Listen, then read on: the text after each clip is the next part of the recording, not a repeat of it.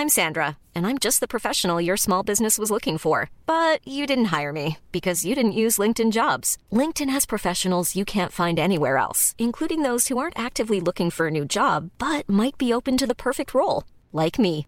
In a given month, over 70% of LinkedIn users don't visit other leading job sites. So if you're not looking on LinkedIn, you'll miss out on great candidates like Sandra. Start hiring professionals like a professional. Post your free job on linkedin.com/people today.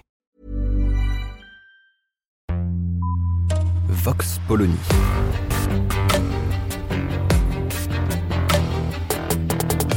L'actualité vue par la directrice du magazine Marianne, Natacha Polony.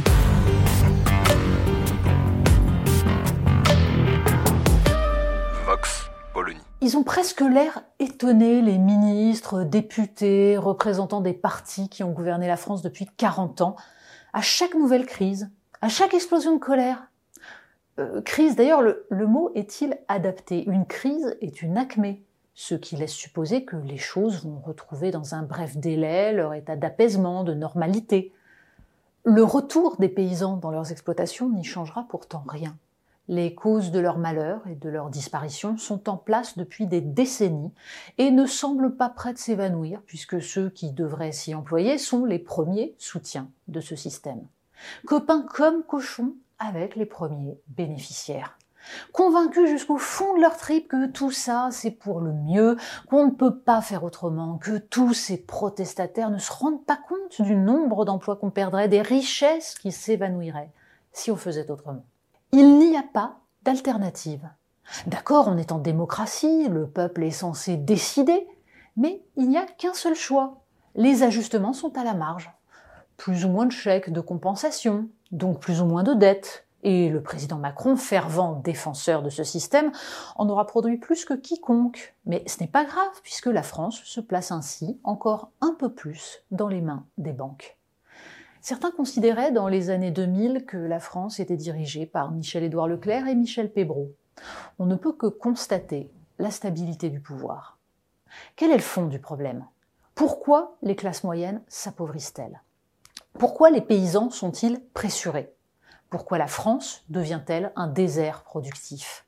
Pourquoi les pays occidentaux sont-ils agités par des mouvements protestataires dans les urnes ou dans les rues jusqu'à voir leur société parfois au bord de la guerre civile? Où passent les richesses produites? C'est de ne pas répondre à ces questions que meurent les démocraties européennes et les médias qui sont censés en être un des outils. Il suffisait d'entendre Gabriel Attal lancer quelques vagues promesses conjoncturelles pour comprendre que rien ne viendra entamer la belle mécanique qui permet non seulement à une multinationale comme Lactalis de faire 25 milliards de chiffre d'affaires, mais aussi aux Pays-Bas de nourrir leur excédent commercial en inondant leurs voisins européens de produits chinois, aux GAFAM d'accumuler des milliards dans des paradis fiscaux tout en pesant en bourse davantage que des États ou aux députés français de vider de sa substance la loi limitant les avantages fiscaux favorisant Airbnb. Ces phénomènes ont une origine commune. La financiarisation des économies mondiales à partir des années 1970 à travers l'invention de produits financiers opaques et de mécanismes qui ont privé les États de leur capacité à piloter leur économie, le tout favorisé par une dérégulation lancée aux États-Unis et en Grande-Bretagne, puis en Europe de l'Ouest avec l'acte unique de 1986, avant de s'étendre aux pays de l'Est avec l'élargissement de 2004, avant le prochain élargissement à l'Ukraine et à la Géorgie. Le principe? Une prééminence des flux sur la production, une extension des chaînes de valeur pour permettre aux multinationales la mise en concurrence généralisée des espaces économiques, l'élaboration des règles fiscales pour que le versement de dividendes mirobolants justifie le resserrement des coûts de production et la transformation des individus en purs consommateurs par la puissance du soft power que constituent l'industrie culturelle et la publicité.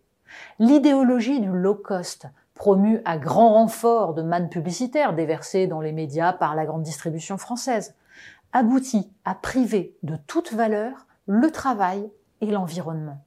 Mais le génie de ce système est que les individus y adhèrent. Qui serait contre le pouvoir d'achat? Contre le fait de pouvoir s'offrir un mode de vie plaisant dans lequel le Nutella, le Coca-Cola sont les marqueurs du bien-être Et puis, comme le faisait valoir le ministre de l'Agriculture, nous avons du cognac à vendre à l'étranger. Alors il faut accepter de faire venir de 20 000 kilomètres des agneaux ou des œufs que nous pouvons produire sur notre sol. Qui serait contre l'ouverture? Nous sommes les démocraties et nos ennemis sont les autocrates et les dictateurs. Qui voudrait être dans le camp des dictateurs? Nul ne prétendrait aujourd'hui qu'il suffit d'un claquement de doigts pour inverser la logique. Toute la difficulté est d'agir en même temps sur les divers facteurs. Le poids des lobbies sur les décideurs. Ce ne sont pas les PME, les indépendants et les paysans qui ont leurs entrées à Bercy, bien qu'ils soient les premiers viviers d'emploi. Le rapport de force avec la Commission européenne et nos alliés européens, dont les députés, tous partis confondus, votent unanimement les traités de libre-échange. Les consommateurs, que l'on a habitués à trouver normal le prix d'un iPhone ou d'une paire de baskets, mais pas celui d'un poireau ou d'un poulet. Mais tant que les dirigeants politiques utiliseront les arguments moraux pour défendre un système inique et antidémocratique au nom de l'ouverture, de la modernité et maintenant du soutien au peuple ukrainien, ils détruiront ce qui reste de confiance des citoyens. Vox Polony. Retrouvez tous les podcasts de Marianne sur les plateformes de streaming. Et puis les analyses, articles et entretiens de la rédaction sur marianne.net. Et surtout, n'hésitez pas à noter cet épisode et à nous laisser vos commentaires.